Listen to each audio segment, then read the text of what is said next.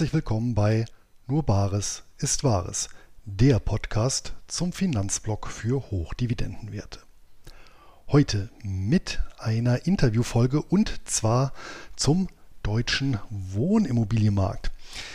Dieser lädt auf den ersten Blick zwar nicht gerade zu Investitionen ein, einerseits ist das Preisniveau trotz zuletzt massiv anziehender Zinsen hoch und bisweilen klafft das Kaufpreis-Miete-Verhältnis so weit auseinander, dass es fraglich ist, ob die Bewirtschaftung von Objekten noch rentabel erbracht werden kann. Neubauten sind zudem bundesweit, nicht zuletzt aufgrund administrativer Auflagen und knapper Baumaterialien teuer und bisweilen mäßig in der Qualität und je nach Region vergraulen politische Initiativen potenzielle Investoren. Ja, und über diese wenig frohlockenden Perspektiven sowie einen alternativen und steuerrechtlich auch für mich neuen und interessanten Zugang zu diesem Segment habe ich mich mit meinem Gast Jörg Walter unterhalten. Zuvor möchte ich mit Linksbroker jedoch noch den Sponsor dieser Podcast-Folge vorstellen. Einkommensinvestoren, die Wert auf ein kostenloses Wertpapierdepot, günstige und transparente Gebühren und Zugang zu mehr als 100 Börsen weltweit legen, sind bei Linksbroker gut aufgehoben. Denn selbst exotische Wertpapiere lassen sich hier zu attraktiven Konditionen handeln. Beste Voraussetzung also, um sich das persönliche Hochdividendenportfolio aufzubauen. Ab 2000 Euro empfohlener Mindesteinzahlung sind Anleger dabei. Und selbstverständlich ist die Verbuchung von Dividenden und Zinsen ebenso kostenlos wie ein- und ausgehende Zahlungen. Und für alle Hörer meines Podcasts gibt es zur Depoteröffnung eine kleine Überraschung exklusiv unter nurbaresistwahres.de-links. Und links wird LYNX geschrieben. Und damit gebe ich auch schon ab zur Podcast-Folge. Heute bei mir im Geldgespräch zu Gast ist ein ausgewiesener Fachmann zu einer Anlageklasse, die ich bisher tatsächlich noch gar nicht in Blog und Podcast besprochen habe. Und das, obwohl deutsche Wohnimmobilien durchaus für Einkommensinvestoren prädestiniert sein können. In dem Segment ist mein Interviewpartner seit 1987 im wahrsten Sinne des Wortes zu Hause. Hallo nach Franken und herzlich willkommen, Jörg Walter. Ja, auch von mir herzliches Grüß Gott, Herr Pazos. Hallo. Hallo.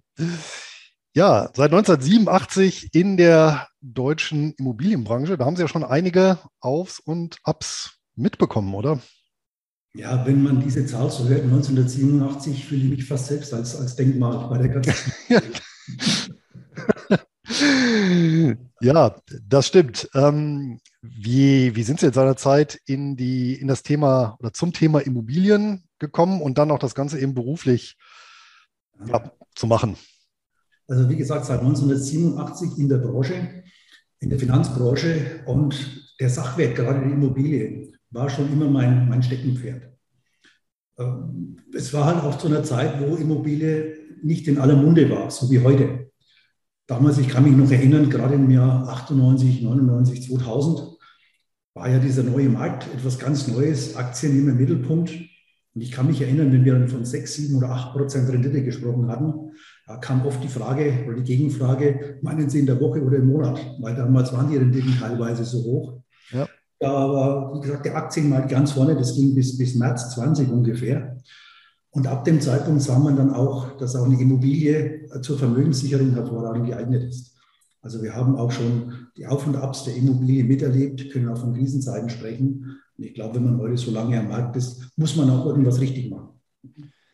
Ja, auf jeden Fall. Aber einen wichtigen Punkt haben Sie ja angesprochen. Es war nicht immer so wie die letzten Jahre. Ja, und ähm, wenn ich mal ja, bis ins Jahr 1987 zurückblicke, natürlich teilweise durch, durch Aufzeichnungen, hm, war es ja schon so, dass das noch die Spätphase war, dann der, der, der hohen Zinsen. Ich kann mich noch erinnern, meine Eltern, die fast noch zweistellig finanziert haben in den 70er Jahren.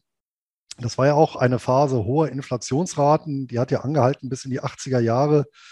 Wo dann eben diese Raten, diese hohen Inflationsraten äh, durch die Zentralbanken dann ja, niedergebrochen wurden, natürlich im Preis entsprechender Krisen. Wir hatten aber in Deutschland auch, darf man ja auch nicht vergessen, ja, die Ostimmobilien, das war ja auch ein regelrechtes Desaster, wo dann aber auch wieder viele Parallelen natürlich zum, zum Aktien- oder jetzt auch Kryptomarkt ähm, sich auftun. Ja, Menschen im Westen, die einfach ungesehen Immobilien über irgendwelche Finanzierer gekauft haben und sich dann gewundert haben, dass, dass die Versprechen dann, Renditeversprechen dann doch nicht so eingetreten sind. Und wir hatten ja auch allgemein ähm, einen Zyklus, beginnend auch ab den 90er Jahren durchaus, wo bundesweit auch die Immobilienpreise bis so Mitte der 2000er Jahre, bis so 2005, 2007, ja, bis jetzt so zur großen Weltfinanzkrise ja auch gesunken sind. Ne? Selbst in München, da hat ja der, der Dr. Kommer mal in seinem Aufsatz zu Immobilienpreisen aufgezeigt, wenn ich mich recht entsinne, zwischen 1990 und 2007 ähm, ging es da auch im Schnitt so mal um 40 Prozent bei Wohnimmobilien äh, runter. Ne? Absolut richtig. Das war aber auch der Grund meiner Ansicht nach, weil die davor dementsprechend stark gestiegen sind.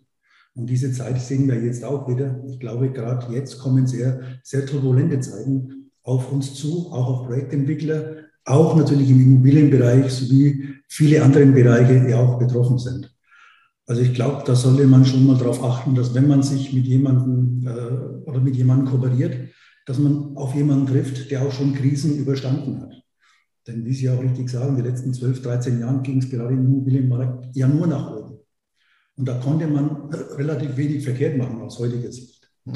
Ja. Aber in Zukunft wird sich das meiner Ansicht nach ein bisschen, ein bisschen verändern. Ja, wird sich da die Spreu vom Weizen trennen. Aber da kommen wir sicherlich gleich nochmal drauf. Jetzt erstmal grundsätzlich. Ist denn als Standardinvestment, Investment jetzt nicht zum selber bewohnen, sondern die klassische Anlageimmobilie, deutsche Wohnimmobilie, ist das denn für eine durchschnittliche Privatperson ein geeignetes Investment?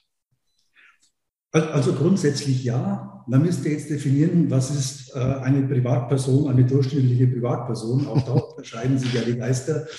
Äh, ich denke, eine Immobilie ist eine sehr, sehr gute Grundlage, wenn man im Sachwertbereich investieren will. Man muss sich das aber auch leisten können, so komisch das klingt. Also das sollte nicht unbedingt so sein, dass man 110 oder 120 Prozent finanzieren muss. Und dann wird es vielleicht noch schwierig, wenn man eine oder zwei Mieten ausfallen, weil sowas kann immer passieren und sowas sollte man mit einkalkulieren. Und wenn man darauf angewiesen ist, sollte man das mit äußerster Vorsicht betrachten. Ansonsten denke ich, wenn die Hintergründe passen, wenn die Bonität passt, auch die Einkünfte, kann die Immobilie unter bestimmten Voraussetzungen ein hervorragendes Investment sein. Ja, jetzt haben Sie angesprochen, ein Punkt, den ich auch durchaus seit Jahren kritisch beäuge. Hm, sind durchaus die meines Erachtens überzogenen Finanzierungen, die häufig eingegangen werden, auch um sich ein Immobilienportfolio aufzubauen. Wurde natürlich in den letzten Jahren, und das wahrscheinlich auch das Kennzeichen eines ja, Boom-Marktes, ja, dass eben auch gezielt damit geworben wurde, äh, muss man natürlich auch sagen, auch äh, von Blogger- und Podcaster-Seite, ja, ähm, wo, sagen wir, der Weg zum Immobilienmillionär dann doch etwas einfacher dargestellt wurde, als er sich vielleicht dann langfristig erweist, vor allem wenn die Zeiten dann eben nicht mehr so rosig sind. Ja? Also dieses hin, quasi eine Immobilie hinter der anderen aufkaufen mit möglichst hohen äh, Finanzierungssätzen, ja, möglichst äh, 100 Prozent. Ja, ähm, ist natürlich eine schöne Methode, wenn die Preise durchgehend aufwärts zeigen und natürlich, wenn die ja, Mieter äh, halten, ja, also wenn keine Zahlungsausfälle zu verzeichnen sind. Hm. Was würden Sie denn entgegensetzen, wenn jetzt, wenn wir jetzt wirklich jemanden haben, der jetzt vielleicht auch eine gewisse monetäre Basis hat, an das Thema ranzugehen, wenn man sich jetzt für so ein Einzelobjekt interessiert? Also ich, ich, sehe das genauso wie Sie, Herr Pazos. Es ist teilweise fatal, was draußen passiert, wie manche Menschen motiviert werden, einfach zu viel äh, Kredit aufzunehmen. Denn es ist wie in Betrieben. Immer das Fremdkapital ist eigentlich das, was etwas äh, riskant macht. Und das heißt immer auch, immer, je mehr Eigenkapital ich habe, desto, desto safer bin ich. ob dann das Eigenkapital eingesetzt werden muss oder, oder nur hinterlegt wird oder als Sicherheit für sich selbst äh, eingebracht wird, sagen wir dahingestellt. Das muss man dann auch individuell betrachten. Aber wenn das Kapital nicht zur Verfügung steht, sollte man äußerst vorsichtig sein, gerade mit Finanzierung. Und äh, je mehr Eigenkapital, wie schon gesagt, desto besser ist es im Endeffekt. Und man sieht es ja gerade jetzt zu Zeiten, wo wir einen Zinssatz hatten von 0,7 bis 1,2 Prozent und es dauernd, da ging das auch sehr gut, wenn man dann auch die Folgefinanzierung so machen konnte. Nur wenn man sich jetzt die Zeit anschaut, innerhalb von drei bis vier Monaten haben sich die Zinsen ja verdreifacht. Mhm. Und wir haben im Durchschnitt auf die letzten 25 Jahre hatten wir einen Finanzierungszins von knapp über 4 Prozent. Und wenn ich den wieder zugrunde lege, was teilweise draußen passiert, kann das fatale Auswirkungen für den haben, der einfach zu hohe Prozentzahl finanziert hat.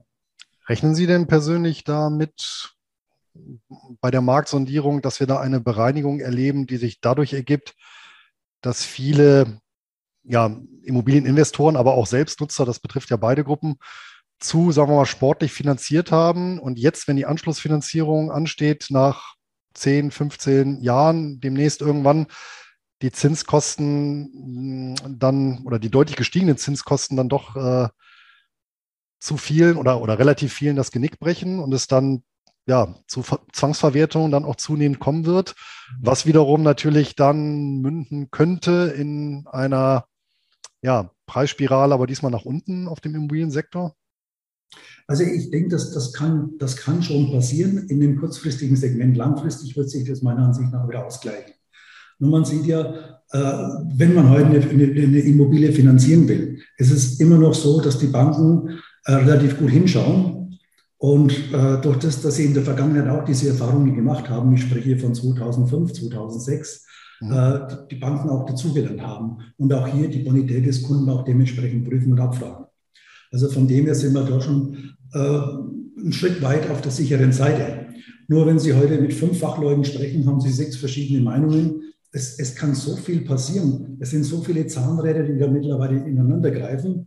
Das heißt, wenn sich im vorderen Feld ein Zahnrad verändert, hat es ganz andere Auswirkungen als früher, auch durch diese Globalisierung. Wir sehen das alles momentan, wo kommt diese momentane Inflation eigentlich her? Wir haben diese Lieferengpässe. Wir haben den Ukraine-Krieg. Das sind alles Sachen, die waren vor, vor zwei, drei Jahren noch gar nicht vorhersehbar. Von der Pandemie, die wir hatten, egal wie man darüber denkt, ganz zu schweigen. Es hatte wirtschaftliche Auswirkungen und ich denke, das wird weiterhin wirtschaftliche Auswirkungen auch langfristig noch haben.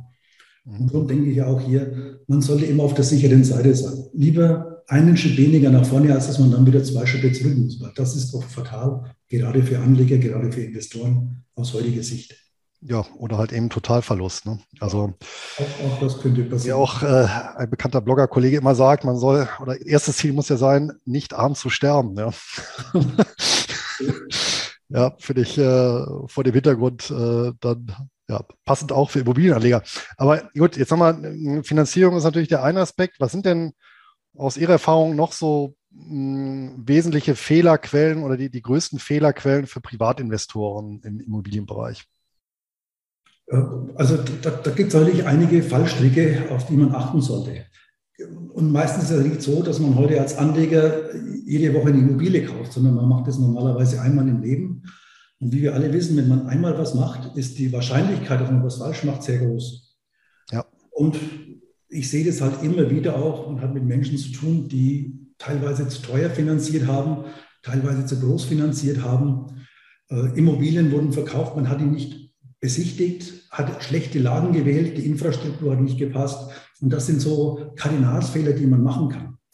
Äh, oft ist auch die Finanzierung bis zum Ende nicht, nicht durchdacht und oft werden auch die, die Grundlagen, die, die, ja, ich sage mal, die Instandhaltung als Beispiel komplett vergessen. Mhm. Das heißt immer so schön, Eigentum bringt ja auch Verantwortung mit sich. Und das sind so Punkte, die sollte man wirklich genau durchdenken, weil es geht ja oft hier um fünf, teilweise sechsstellige Summen. Äh, was natürlich schon eine Existenz, wie Sie auch richtig sagen, kosten kann oder dementsprechend auch lukrativ sein kann, wenn man alles berücksichtigt. Mhm.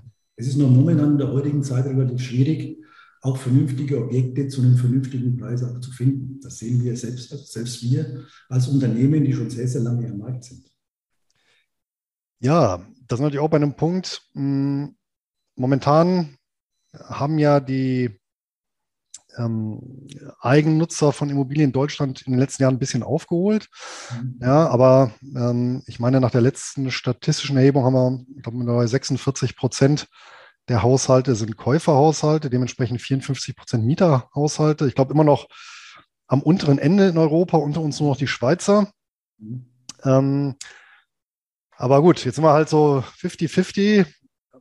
Aktuelle Gemengelage, was würden Sie denn sagen? So ein jungen Pärchen dann eher kaufen oder eher mieten aktuell? Ja, auch das kann man so pauschal gar nicht sagen. Es kommt, wie gesagt, auf die Bonität drauf an, wie auch ja. die eigenen Lebensziele des Einzelnen sind, wie verwachsen sind die mit, mit der Umgebung. Das heißt, äh, bleibe ich in dieser Gegend oder ziehe ich wieder um? Kann ja auch beruflich sein.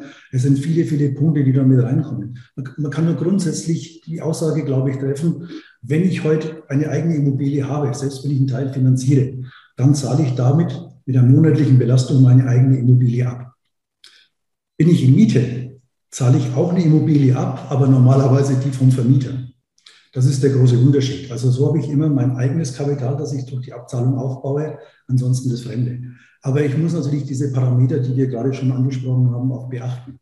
Es mhm. muss vernünftig finanziert sein und auch das Einkommen muss realistisch dagegen stehen.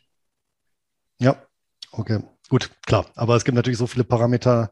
Ist natürlich was anderes, wenn ich, weiß ich nicht, selbstständiger Unternehmerhaushalt bin oder eben äh, zwei Beamte, ja, die äh, dann ohnehin auch noch eventuell in einer Region äh, tätig sind, wo sie nicht wegversetzt werden auf absehbare Sicht. Und logisch, da spielt viel mit rein. Ich meine, deswegen zu Recht ist es ja auch eine ähm, Lebensstilentscheidung, ja, also jenseits ökonomischer Faktoren.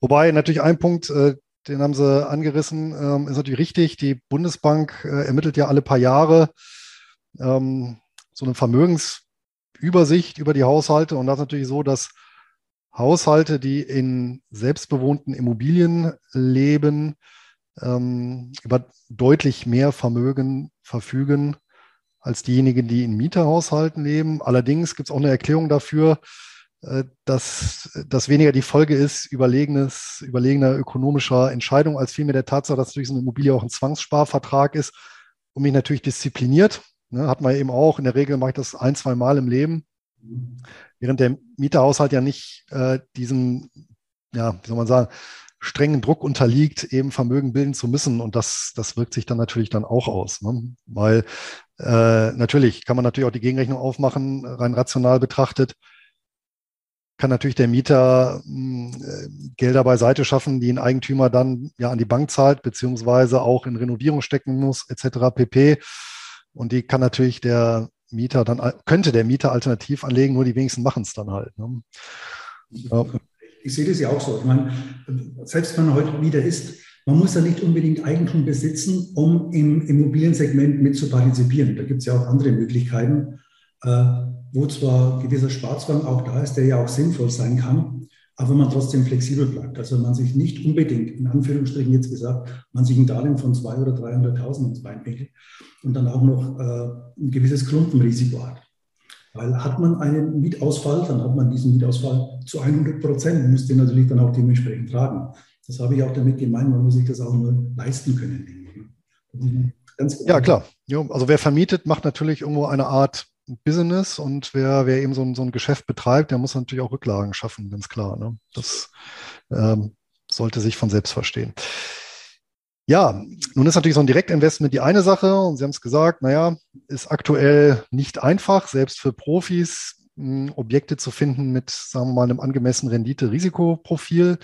Jetzt gibt es natürlich andere Alternativen. Eine Alternative, die ich natürlich seit vielen Jahren ähm, auch ja, äh, informationsseitig anbiete. Ich habe ja auch ein Buch darüber geschrieben, das ist natürlich die Real Estate Investment Trust. Das ist letztendlich eine Form börsennotierten Betongoldes. Das ist natürlich eine Möglichkeit, sich an Immobilien zu beteiligen. Der Vorteil, den ich natürlich hier sehe, ist, auf der einen Seite kann ich mich wirklich global diversifizieren. Das heißt, wenn auf der einen Ecke der Welt es irgendwann im Immobilienmarkt knallt, brauche ich das noch nicht mal so interessieren, wenn ich mich eben ja, weltweit aufgestellt habe. Im Gegenteil, da kann ich sogar durch, durch Rebalancierung noch ein bisschen profitieren. Ich habe eben nicht das Problem mit Zahlung, mit einem einzelnen Zahlungsausfall. Das geht dann bei der Vielzahl der Objekte eh unter, wenn ich da eben breit aufgestellt bin. Und ich habe natürlich die Möglichkeit, mich an Immobilienarten zu beteiligen, äh, die mir sonst als Privatperson ja verschlossen bleiben. Ne? Angefangen von Ackerland über Krankenhäuser und was es sonst noch alles gibt. Ähm, nun ist allerdings so, ähm, ist natürlich börsennotiert, das heißt, ich muss mit den Schwankungen leben, ich habe Wechselkursrisiken ähm, etc. pp. Und es gibt ja durchaus Anleger, die sagen, naja, ähm, ich suche schon irgendwo eine Alternative in heimischen Gefilden, tatsächlich klassische Wohnimmobilien, aber ohne, eine, ohne ein Direktinvestment. Ne? Und das ist natürlich auch so ein ähm, außerhalb der Börse, sage ich mal, ein bisschen problematisch, weil es natürlich auch oder ja, über viele Jahre auch einiges an Schindluder da ähm, getrieben wurde. Und äh, nun sind sie ja selber involviert in eine Gesellschaft, die auch ja, entsprechende Modelle für Privatanleger anbietet. Und ja, vielleicht können Sie das mal kurz umreißen, was Sie da seit ja, mittlerweile mehreren Jahrzehnten ja, anbieten. Herzlich gerne. Vielleicht noch ganz kurz zur, zur Börsennotierung. Da gebe ich Ihnen natürlich vollkommen recht. Man ist weltweit aufgestellt, hat eine sehr, sehr große Streuung. Man zahlt aber auch eine gewisse Fantasie mit, die ja im Kurswert praktisch mit drin ist. Ist man nicht börsennotiert, habe ich rein den inneren Wert, den ich bezahlen muss. Und das können nochmal große Unterschiede sein. Ich würde auch gar nicht jetzt sagen, äh, entweder oder, sondern meine Intention ist immer sowohl als auch. Je mehr man in die Streuung bringt, desto sicherer ist man auch. Wer ist immer so schön, wer viel streut, rutscht, rutscht weniger aus Endeffekt. Ah, ist was Wahres dran, ja. nicht über die Börse zu gehen, obwohl wir das auch könnten, weil man dann auch diesen, diesen äh, weltwirtschaftlichen Schwankungen ausgesetzt ist. Wir sind nur in Deutschland investiert an vier äh, ausgesuchten Standorten in innerstädtischen Lagen, wo wir auch Insider sind und keine Newcomer. Diesen Markt kennen wir. Und wir bieten die Möglichkeit an, durch die Sammlung von verschiedenen Anlegern, oder haben wir eine Institution geschaffen, wo der Anleger direkt ein Immobilieninvestment betreiben kann, und zwar in dem realen und echten Sachwert. Also er ist nicht nur Geldgeber in Form eines Darlehens, wo er wieder ein gewisses Zinsversprechen oder Papierversprechen hat, das immer so gut ist wie der Garantiegeber selbst, sondern bei uns ist es so, dass dem Anleger, er ist Mitgesellschafter und dem gehören die Objekte mit. Also er ist tatsächlich in Sachwert investiert. Und ich glaube, gerade in den heutigen Zeiten ist das ein ganz, ganz wichtiger Punkt. Denn äh, Inflation ist ja nicht unbedingt schlecht. Die Frage ist immer nur, auf welche Seite steht man. Habe ich eine höhere Inflation und habe Werte, also tatsächliche Sachwerte, steigen die ja. Je höher die Inflation ist, desto höher steigen diese Werte gegenüber dem Geld. Bin ich in Geldwerte investiert, sinkt natürlich mein Wert dadurch, dass ich immer mehr Geld für die gleiche Ware hinlegen muss. Also denke ich, äh, Inflation kann gesund sein, wenn ich auf der richtigen Seite stehe. Mhm. Bei uns ist es so, bei dem Unternehmen Hamm Partner ist er Mitgesellschafter, ihm gehören die Immobilien mit und somit hat er ein reales, tatsächliches Investment, an dem er partizipiert und kann mit, mit dieser Assetklasse, mit diesem Teil seines Anlagevermögens entspannt in die Zukunft blicken. Ähm, wichtiger Punkt, weil mir, was mir tatsächlich in den letzten Jahren aufgefallen ist bei vielen, ich sage es mal, Immobilienanbietern, die eben außerhalb der Börse tätig sind, dass die eben mit der Sicherheit von Immobilien werben oder gezielt auch mit dem Betongold werben, aber letztendlich steckt dahinter fast immer eine äh, Konstruktion, die über ein Nachrangdarlehen läuft. Ich bin also eben in einem Geldwert drin und nicht, wie Sie sagen, einem Sachwert. Das heißt, um das hier festzuhalten, ja, die, die Tam und Partner GmbH, die sind die Eigentümer auch im Grundbuch der Immobilien und der Investor wiederum ist Miteigentümer der Tam und Partner GmbH. Ist das richtig? Er wird Gesellschafter und hat somit die gleichen Chancen wie die Geschäftsführung auch. Also man sitzt hier im gleichen Boot. Mhm. Ich glaube, das ist die fairste und transparenteste Art in Form einer, eines Engagements. Aber wir reden halt hier von einer, äh, klar, einer GmbH und äh, nicht börsennotiert und mit Gesellschafter über, hm, über was für ein Konstrukt oder über, über was für eine Rechts- äh, oder ja, Rechtsform der Beteiligung erfolgt das? Also es nennt sich im Fachjargon, das ist eine atypisch stille Beteiligung. Mhm. Das ist eine Beteiligungsform. Ich glaube, das ist mittlerweile die älteste Beteiligungsform, die es gibt. Und näher an ein Unternehmen kann man gar nicht dran rücken, als dass man ein Teil davon wird. Also es gibt viele, viele Gesellschaften, Sie haben sie auch schon angesprochen. Ähm, da gibt es Objektgesellschaften, da gibt es Zwischeneigentümer, das natürlich alles Geld kostet. Und näher ranrücken wir als im Unternehmen selbst zu sein, wie bei Tam Partner. Äh, näher ran geht es gar nicht, aber ich glaube, da sind wir auch so ziemlich die einzigen im Markt, die es in dieser Form so anbieten. Hm. Vielleicht nochmal, können Sie mal skizzieren, was ist denn atypisch und still? Also Gesellschafter ist klar. Ich habe eine, ne, kann ich auch eine Aktiengesellschaft letztendlich sein, Mitgesellschafter, indem ich eben eine Aktie erwerbe mhm. oder eben bei einer GmbH, einen bestimmten Anteil einer GmbH. Aber was bedeutet in dem Zusammenhang erstens atypisch und zweitens still? Also atypisch heißt in dem Sinn, dass er nicht nur an den Gewinnen des Unternehmens partizipiert, sondern auch an den stillen Reserven. Das heißt, ein Wert, das gerade bei Immobilien sehr viel ausmachen kann. Diese stillen Reserven werden auch normalerweise nicht in, in Bilanzen abgebildet. Man kann sich das vielleicht auch so vorstellen, wenn ich heute eine normale Immobilie betrachte, habe ich ja auch diese AFA, diese Abschreibung da drauf. Ja. Wir, haben, wir haben eine Grundlage von 100.000 bei dieser Immobilie und ich habe 2% Abschreibung, dann äh, habe ich praktisch buchhalterisch jedes Jahr 2.000 Euro weniger. Das heißt, ich habe zwar 100.000 investiert, aber in den Büchern, in der Bilanz steht diese Immobilie ein Jahr später nur mit 98.000 Euro. So, jetzt habe ich auf der einen Seite einen Buchwert mit 98.000 und es könnte ja sein, dass meine Immobilie eine Wertsteigerung erfährt. Nehmen wir mal an, diese Immobilie ist nur um 2% in diesem Jahr gestiegen. Dann habe ich ja keine 100.000 Wert mehr, sondern jetzt in dem Moment 102.000 Euro Wert mhm. und 98.000 in den Büchern stehen. Und dieses Delta zwischen 98.000 und 102.000 Euro, das ist die stille Reserve. Und ich glaube, wenn man das dann über Jahre betrachtet, ist es schon ausschlaggebend, ob ich auf der einen Seite an diesen stillen Reserven als Anleger partizipiere oder so wie es viele ja, Kapitalanlagen in Deutschland gibt. Da ist dann immer so schön, der Anleger ist von den stillen Reserven befreit. Ist auch eine Definition von dem Ganzen, aber hat natürlich eine gravierende Auswirkung, wenn es dann später um die, um die Auszahlung des Ganzen wieder geht. Und das ist im atypischen stillen Gesellschaftsvertrag auch geregelt. Also das kommt nicht von uns, sondern es bringt die Beteiligungsform mit sich, dass eben er an diesen stillen Reserven analog seiner Anlage, Anlagehöhe auch dementsprechend partizipiert. Die müssen wir auch jedes Jahr ausweisen und somit ist es auch nachvollziehbar. Verstehe. Das heißt, ähm, das Still bezieht sich dann, äh, bezieht sich das eigentlich auch aufs, aufs ähm, Stimmrecht? Hat ein solcher Anleger ein Stimmrecht oder hat er gar keins? Ich glaube, das ist auch ein wichtiger Punkt. Das Still bezieht sich hauptsächlich, dass das komplette operative Geschäft über die Geschäftsleitung äh, ausgeführt wird. Mhm. Natürlich hat er auch ein Stimmrecht, allerdings nur, wenn es nicht mit dem operativen Geschäft zu tun hat. Also ein Stimmrecht zum Beispiel, wenn das Unternehmen verkauft wird oder wenn der Geschäftsgegenstand verändert werden würde, dann kann er nicht mitbestimmen, ob das passieren soll oder nicht.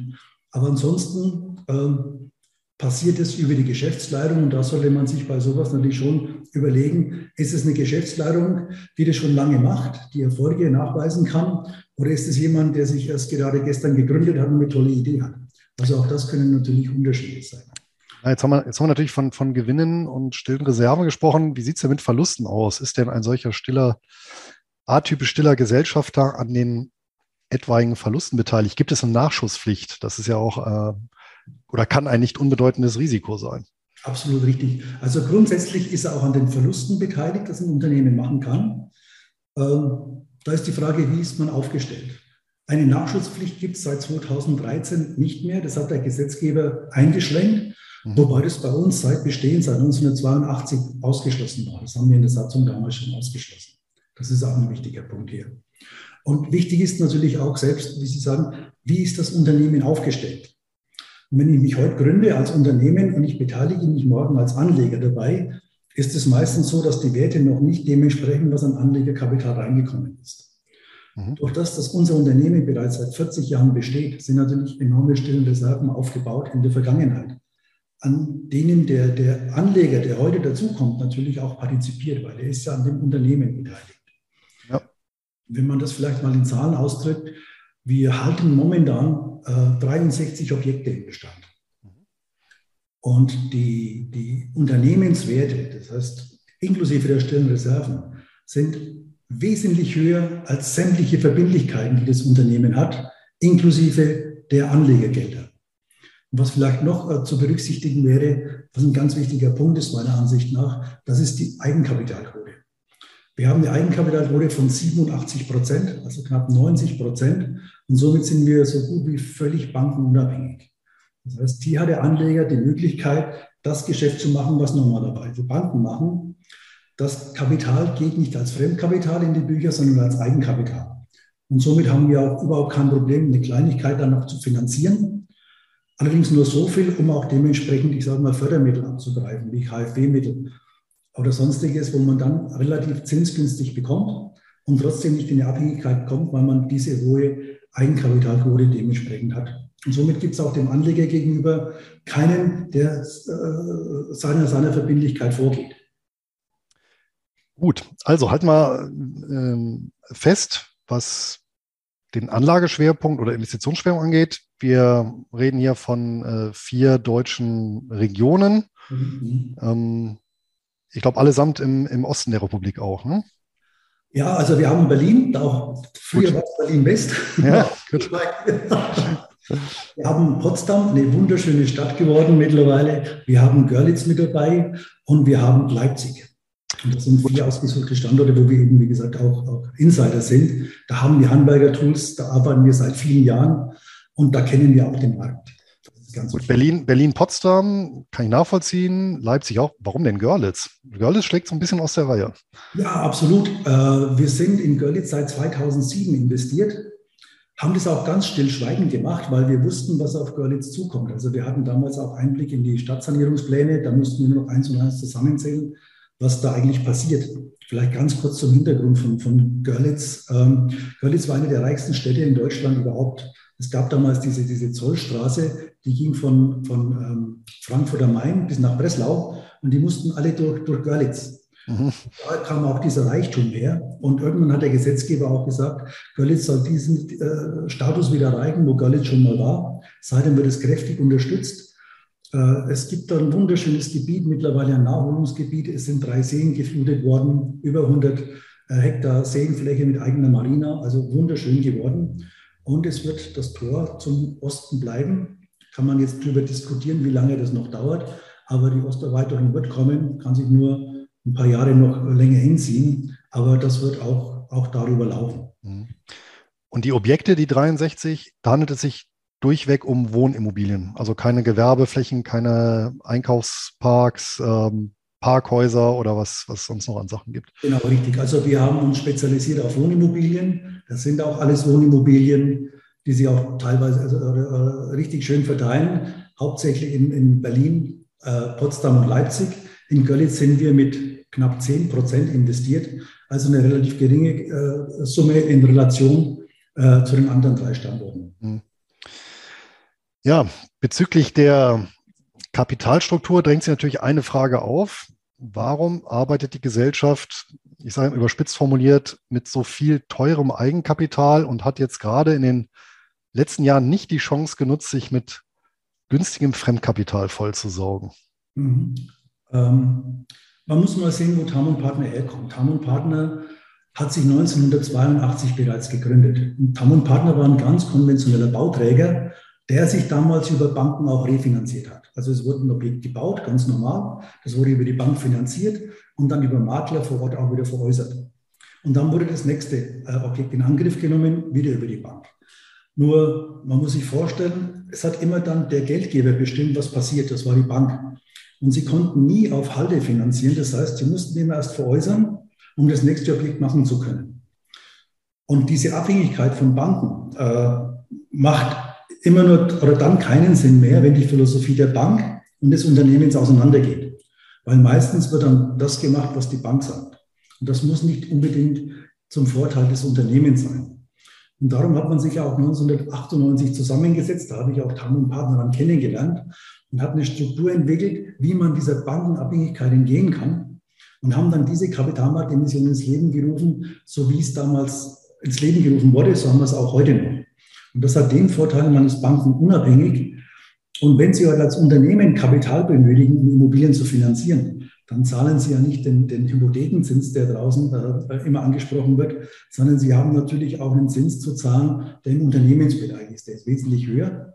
Ja. Und Sie bekommen natürlich auch keine Festschreibung von fünf oder zehn Jahren, sondern solche Zinssätze sind maximal auf sechs Monate fest. Und somit können Sie nicht langfristig kalkulieren.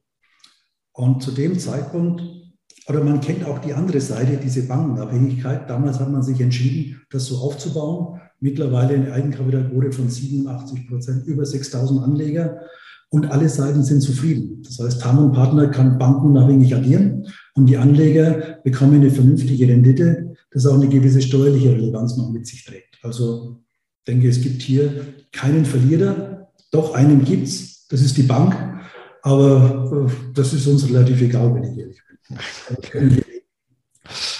Gut, ähm, verstanden. Ähm, jetzt haben Sie halt 6000 Anleger, haben Sie. Wie, wie funktioniert denn dieser Anlageprozess? Also wo erwirbt man denn diese Anteile?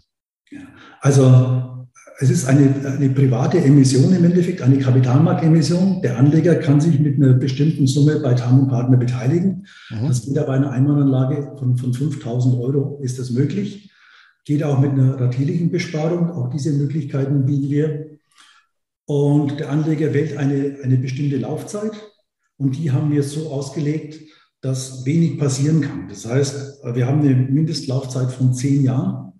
Und somit könnte man auch mal eine, eine, eine kurzfristige Rezession einer Immobiliensequenz äh, auch aussetzen. Das heißt, äh, dass die Wahrscheinlichkeit oder die, die, die, die, die, die Rückzahlung ist an sich grenzender Wahrscheinlichkeit gegeben. Wir hatten auch in der Vergangenheit in den 40 Jahren keinen einzigen Ausfall. Also man sieht, man ist hier sehr, sehr gut aufgestellt. Ab 5000 ähm, und dann in Tausender Schritten oder? Ähm? In Tausender Schritten geht es nach oben, okay. ganz genau. Also der Durchschnittsbeitrag liegt bei knapp 30.000 Euro pro Anleger. Nur wir ja. haben diese Mindestsummen deswegen auch gewählt. Es gibt ja sehr viele, die haben 25, 30, 35.000 Euro zur Verfügung, die sie optimieren wollen. Wenn das unsere Mindesteinstiegsgrenze wäre, äh, hat man nicht mehr die Möglichkeit der Streuung, die so absolut wichtig ist in der heutigen Zeit. Mhm. Somit kann man hier mit relativ vernünftigen Einstiegsgrenzen auch das Geschäft machen, was normalerweise institutionellen Anlegern vorbehalten ist. Okay. Und ähm, ratierlich, ab wie viel Euro pro Monat kann ich da einsteigen? Das geht ab 100 Euro pro Monat. Okay. Jetzt haben Sie gesagt, mindestens zehn Jahre. Gibt es eine Maximallaufzeit oder kann man das auch auf unendlich stellen oder wie, wie ja, welche Möglichkeiten gibt es da? Ja, wir haben eine Mindestlaufzeit auch aus dem Grund, damit man vernünftig kalkulieren kann und sich mhm. das Ganze entwickeln kann. Äh, es ist auch folgendermaßen, das heißt, wenn der Anleger sich entscheidet, seine Anlageperiode zu beenden, dann muss er trotz der Mindestlaufzeit kündigen. Kündigt er nicht, wird sich das immer stillschweigend um ein Jahr verlängern. Also er ist hier auch sehr flexibel und kann das Ganze dementsprechend auch variabel gestalten. Kann denn, ähm, kann denn die Gesellschaft den Vertrag kündigen? Nein, nicht in, in der Laufzeit der Mindestlaufzeit. Da okay, Mindestlaufzeit nicht, aber danach schon. Danach schon, ganz genau. genau schon. Hat es aber bisher noch nicht gegeben und ich kenne auch keinen Grund, Grund warum, man das machen sollte. Also ich bin jetzt 23 Jahre dabei, mir ist doch kein Grund dafür eingefallen. Okay. Und ähm, wie sieht denn äh, die Rendite konkret aus, bevor wir gleich nochmal auf die steuerliche Eleganz, die Sie angesprochen haben, eingehen? Weil erfahrungsgemäß wird ja, werden ja da die Ohren bei deutschen Anlegern spitz. Aber nochmal ganz kurz, wie, ähm, wie sieht die Rendite aus? Wird man als Anleger beteiligt an den Miet- und Verkaufserlösen? Und wenn ja, in welcher Form? Am Ende der Laufzeit oder jährlich? Wie, wie funktioniert das Ganze? Ist natürlich ein ganz wichtiger Punkt. Wir müssen mal äh, davon ausgehen, dass es eine, eine mittel- bis langfristige Investition ist. Also es ist nicht für den Anleger geeignet, der heute sagt, heute möchte er sich beteiligen und morgen möchte er wieder raus, weil er eine andere Idee hat. Also so, zumindest für, äh, für, diesen, für diesen Teil des Kapitals sollte er mittel- bis langfristig äh, investiert bleiben. Ähm, wir haben momentan diese, diese 63 Objekte im Bestand und rund 38 Objekte sind noch gar nicht saniert. Das heißt, es, es schlummern hier enorme stille Reserven, an denen der Anleger natürlich auch in Zukunft partizipiert. Und somit können wir Immobilien einkaufen, wenn alle Parameter stimmen, müssen aber nicht. Und diese ganzen Sicherheitsparameter werden natürlich auf den Anleger übertragen. Und das sieht man auch in Auszahlungen. Wenn wir den Durchschnitt der letzten 23 Jahre anschauen, seitdem gibt es diese Kapitalmarktemission, hat der Anleger bei einer Anlageperiode von zehn Jahren im Schnitt das rund 1,6-fache ausbezahlt bekommen, was er eingelegt hat. Also ein Beispiel, bei, bei 20.000 Euro kamen rund 32.000 Euro nach zehn Jahren zur Auszahlung. Mhm. Dadurch, dass das Ganze auch unternehmerisch geprägt ist, hat man natürlich auch äh, noch ein paar Vorteile mit dabei. Also man zahlt in diesem Bereich keine äh, Kapitalertragssteuer, so wie es normalerweise der Fall ist, sondern ich muss es normalerweise mit meinem persönlichen Steuersatz versteuern. Was ja erstmal nachteilig ist eigentlich. Das könnte ein Nachteil sein, ganz genau. Das heißt, je mehr ich verdiene, je höher mein Steuersatz ist, desto mehr müsste ich auch versteuern. Aber hier gibt es zwei, zwei Punkte, die zu berücksichtigen sind. Und zwar in der Vergangenheit war es auch so, dass der Anleger während der Laufzeit äh, seine Einlage gegen andere Einkünfte rechnen konnte. Und somit hatte er während der Laufzeit einen gewissen Steuervorteil. Und nach der Laufzeit gibt es auch hier noch äh, einen Paragraphen, das ist der Paragraph 16 vom Einkommensteuergesetz. Der klingt wahnsinnig kompliziert, aber unterm Strich ist es eines, dass er unter bestimmten Voraussetzungen einen Freibetrag von bis zu 45.000 Euro hat, wo er nichts versteuern muss. Das ist wie nur so eine Art Betriebsaufgabe. Und er muss dafür zum Beispiel das 55. Lebensjahr vollendet haben und hat diesen Freibetrag nur einmalig. Mhm. Allerdings hat diesen Freibetrag jeder Steuerpflichtige. Und wenn man sich jetzt das überlegt, hat heute äh, jedes Ehepaar die Möglichkeit, mit uns bis zu 90.000 Euro steuerfrei zu generieren. Und dafür muss er eben nur das 55. Lebensjahr vollendet haben. Den Paragraphen kann ich tatsächlich gar nicht. Das ist immer interessant. Also quasi eine, wie soll man sagen, eine, eine steuerfreie, ein steuerfreies Volumen für eine Betriebsstilllegung, die aber jedem ja, zur Verfügung steht. Kann man so und so sehen, ja. aber Watsus, da sind Sie nicht der Einzige. Rund 95 Prozent kennen das nicht. Mhm. Und das Fatale ist ja, dass dann viele Leute sagen, Mensch, wenn ich das gewusst hätte. Ja. Durch, durch, A, durch die vernünftige Rendite, die wir erwirtschaften, plus die steuerliche Relevanz, mit der man natürlich nicht werben darf, aber ich sehe das als Information, kommt ja. der Anleger teilweise je nach seiner Progression natürlich bis in den zweistelligen Renditebereich. Ja, genau. Also hier nochmal der Hinweis, wir sind beide keine Steuerberater, sondern tun hier lediglich Informationen kund.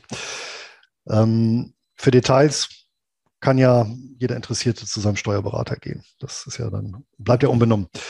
Ähm, okay, also mit der Auszahlung habe ich verstanden, aber wieso kann ich denn meine Einlage gegenrechnen steuerlich? Wir wollen die Gewinne praktisch auf den Schluss legen, das hauptsächlich über die stillen Reserven kommt. Und somit habe ich während der Laufzeit wenig Umsatzerlöse, weil wir wenig veräußern, sondern die äh, Substanz weiterhin auf, äh, aufbauen. Dadurch entstehen diese hohen stillen Reserven. Und da ich während der Laufzeit äh, keine großen Gewinne mache, aber ich das operative Geschäft habe, kann ich natürlich die buchhalterischen Verluste, die entstehen durch die Abschreibung zum Beispiel, auch was ich gerade mal versucht habe, ein bisschen zu erläutern. Ja.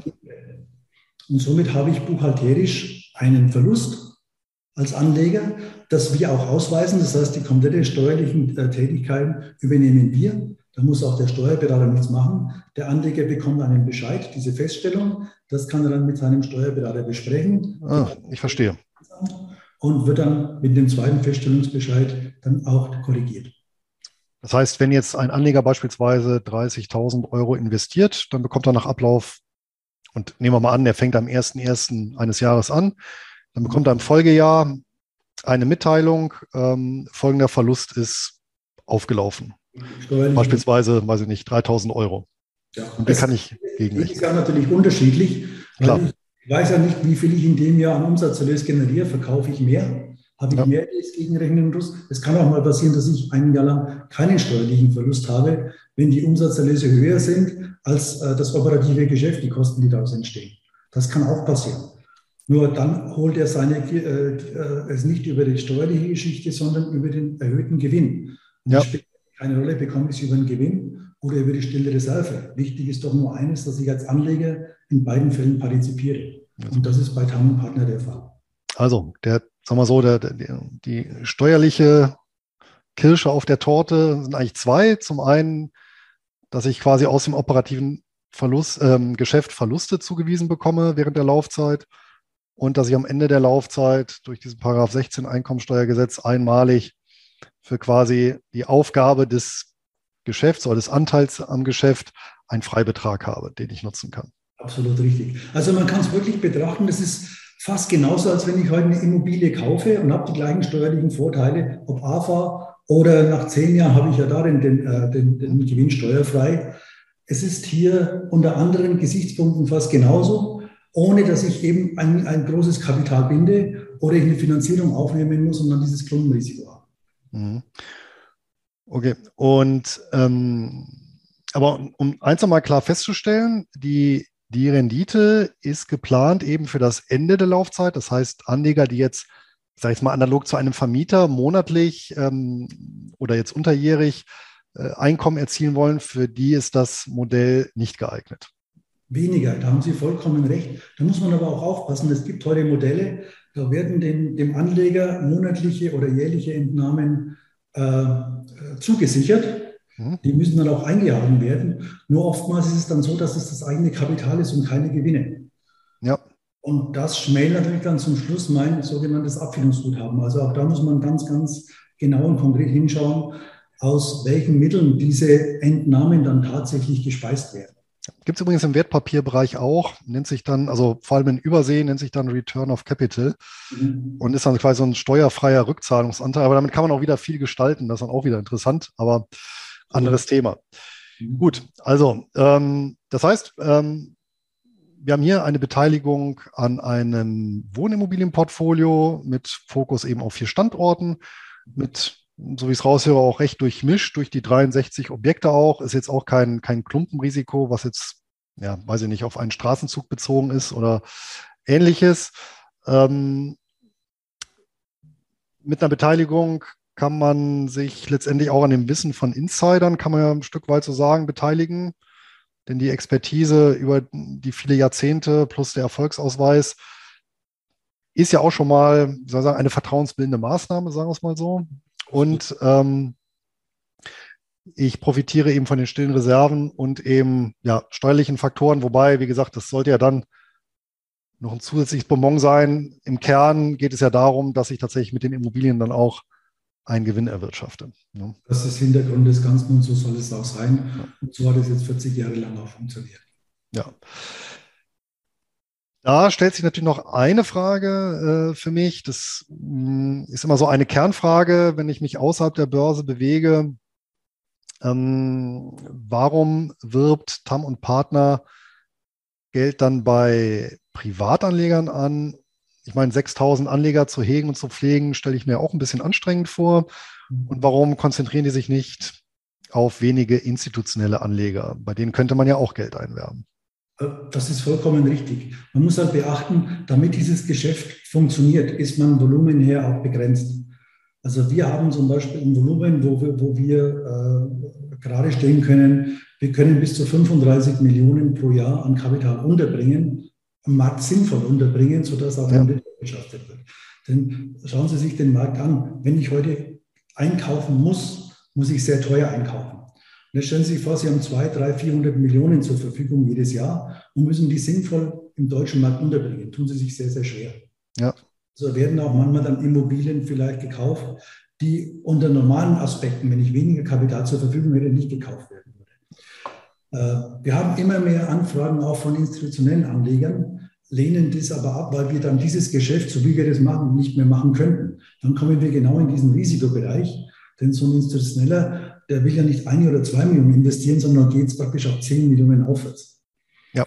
Dieses Größenvolumen könnten wir mit dieser Philosophie, mit dieser Vorgehensweise, die sich über Jahrzehnte hinweg jetzt erfolgreich bestätigt hat, nicht mehr bedienen, sondern wir müssten das komplett verändern und würden dadurch dann auch meiner Ansicht nach ein erhöhtes Risiko eingehen, das nicht sein muss, wenn man hier, wie heißt immer so schön, Schuster bleibt bei deinen Leisten, wenn man das so macht, was wirklich sich über Jahrzehnte hin bewährt hat.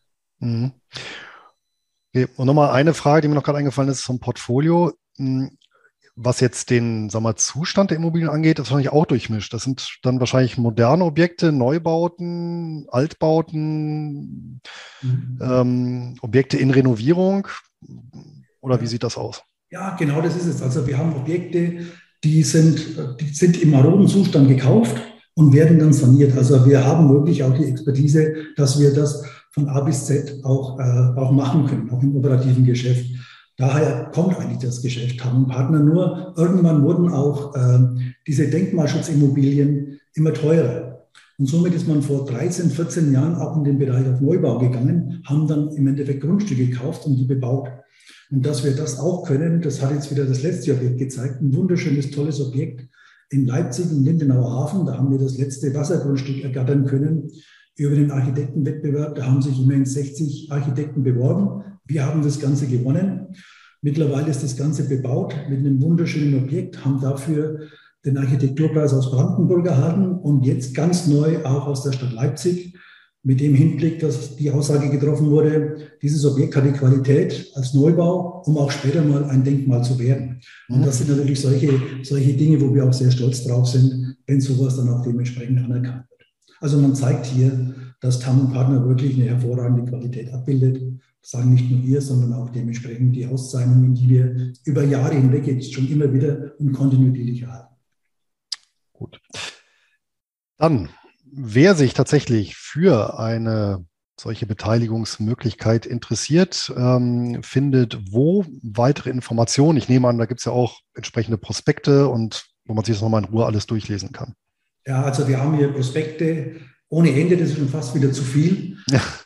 Ich würde Ihnen einen Link rüber senden, äh, wo man dann sich mehrere Informationen holen kann. Da ist ein kleiner Erklärfilm drauf über zwei Minuten, wo das ganze Geschäftsmodell nochmal erklärt. Kleiner Imagefilm, wo man dann auch unsere Objekte mal sieht, auch die Geschäftsleitung, ein paar Worte dazu verlieren. Also äh, ich würde Ihnen da was rüber senden und dann kann sich das jeder, der, der interessiert ist, einfach ja, mal, mal, mal reingucken. Das machen wir und den, die Adresse, die äh, packe ich natürlich in die Notizen zur Podcast-Folge und in den entsprechenden Blogbeitrag kann da jeder abrufen. Und äh, sie war noch so freundlich, ein äh, kleines Bonbon für die Zuschauer, Zuhörer mit beizupacken. Und das wird abrufbar sein unter dem Link nur bares ist wahres.de schrägstrich TAM, also TAM geschrieben, Tango Hotel Alpha Mike Mike. Was hat es damit auf sich? Ich glaube, da geht es äh, um die Kosten, die natürlich auch mit, seiner, mit seinem außerbörslichen Engagement einhergehen. Und da gibt es dann einen Rabatt, richtig? Richtig, ganz genau. Also äh, das war ja das auch, äh, denke ich, der Vorteil über Ihre Community. Das heißt, es sind auch weniger Kosten, die, die äh, anstehen. Die können wir dann natürlich auch teilweise weitergeben. Und somit haben wir uns entschlossen, nach Absprache auch mit der Geschäftsleitung, dass man hier rund 25 Prozent der Kosten, der Abschlusskosten auch nachlassen kann. Das heißt, wir haben hier Kosten, wenn man das auf zehn Jahre äh, beträgt, von 0,8 Prozent pro Jahr. Das ist brutto, das macht man steuerlich auch geltend. Das heißt, wir können die reduzieren auf 0,6, die dann auch steuerlich äh, absetzbar sind. Also ich ja. denke, sehr, sehr kostengünstig. Aber das würden wir nochmal oben drauf gehen. Über Ihre ja. Vielen Dank. Das, äh, auch das natürlich im Blogbeitrag und in den Notizen zur Podcast-Folge. Ja, eine Frage äh, bleibt dann natürlich noch an den Fachmann, wenn man sich zum Thema Immobilien in Deutschland 2022 unterhält. Haben wir eine Blase oder haben wir keine? Ja, das ist eine gute Frage. ja, die musste kommen, tut mir leid. vor, fünf Jahren schon gefragt hätte, ich eigentlich das gleiche gesagt wie jetzt. Irgendwann muss ja mal Ende der Fahnenstange sein. Ja.